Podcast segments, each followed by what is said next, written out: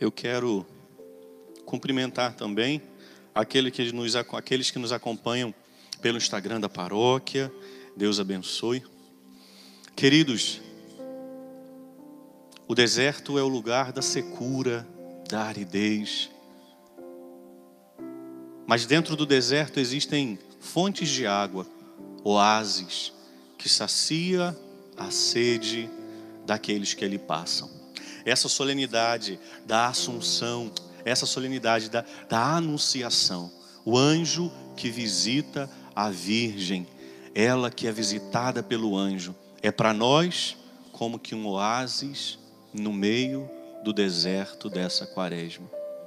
O anjo que visita a Virgem Santíssima, e ao chegar, ao encontrar, ele a saúda e diz: Ave cheia de graça.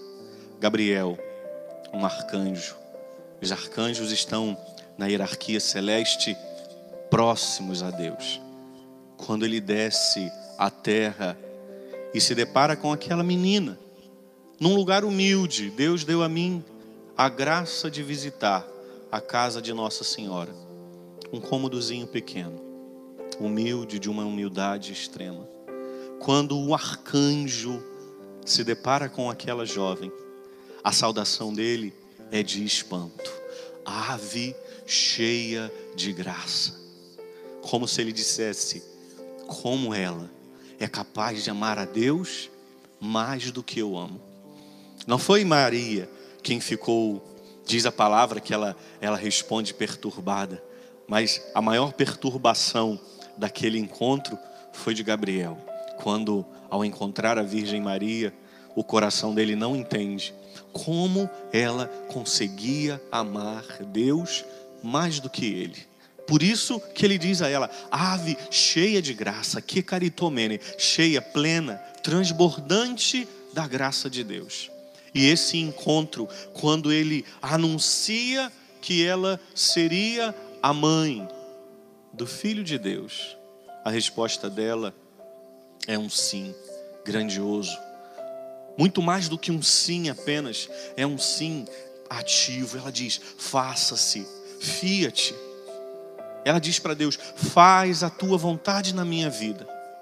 E quando ela diz isso para Deus, ela não está se eximindo das lutas, das dificuldades, até porque nós conhecemos bem a vida de Nossa Senhora, nós sabemos das lutas, das batalhas que ela precisou passar.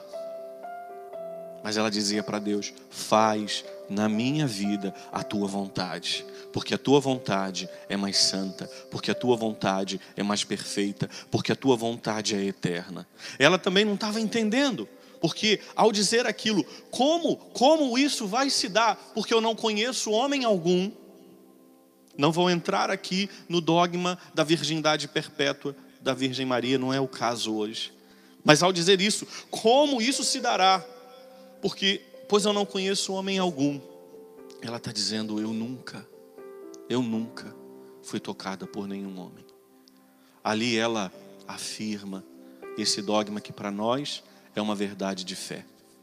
O anjo que visita a Virgem Maria e anuncia que ela seria a mãe do Filho de Deus. E ela diz para a Virgem Maria, e ela diz para o anjo: Sim, eu quero diga para Deus que eu aceito a vontade dEle.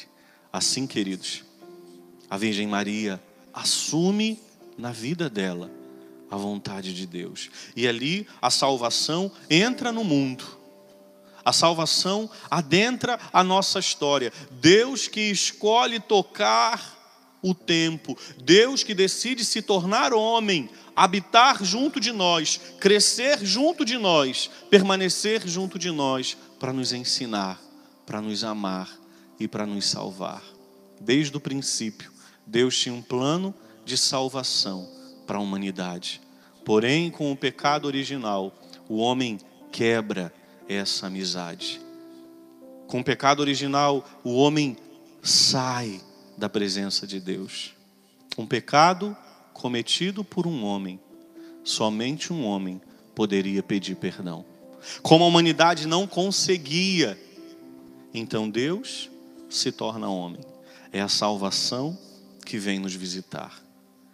Por isso, queridos, nessa solenidade que hoje celebramos, a solenidade da anunciação do Senhor, que possamos nós assumir para a nossa vida que Deus veio até nós, escolheu caminhar junto de nós, a salvação veio para perto de nós, que possamos, como a bem-aventurada, dizer: faça-se, faz em mim a tua vontade, faz em mim o teu querer, faz em mim aquilo que o Senhor deseja. E para terminar essa homilia, assumir a vontade de Deus não significa não ter dificuldades. Assumir a vontade de Deus não significa passar por tempestades. Assumir a vontade de Deus não significa não chorar. Assumir a vontade de Deus significa dizer a Ele: faz a tua vontade. É essa que eu quero, é essa que eu desejo, é essa que o meu coração anseia. Por isso, queridos, que nesse dia possamos dizer à Virgem, como a Virgem Maria disse: Fiat voluntas tua, faz em mim a tua vontade. Eu te convido a fechar um pouquinho os teus olhos, você que está em casa, sentado no seu sofá, no chão, de pé, não importa como você esteja, que você possa dizer, assim como a Virgem Maria disse: Faça-se em mim, segundo a vossa vontade. É isso que nós desejamos, Senhor, nessa noite. É isso que nós desejamos na nossa vida, viver a Sua vontade, mesmo que ela seja custosa. É isso que nós desejamos. Que você possa, onde você estiver, dizer também à Virgem Maria, como a Virgem Maria disse: Eis aqui a serva, a escrava do Senhor, faça-se em mim segundo a vossa vontade.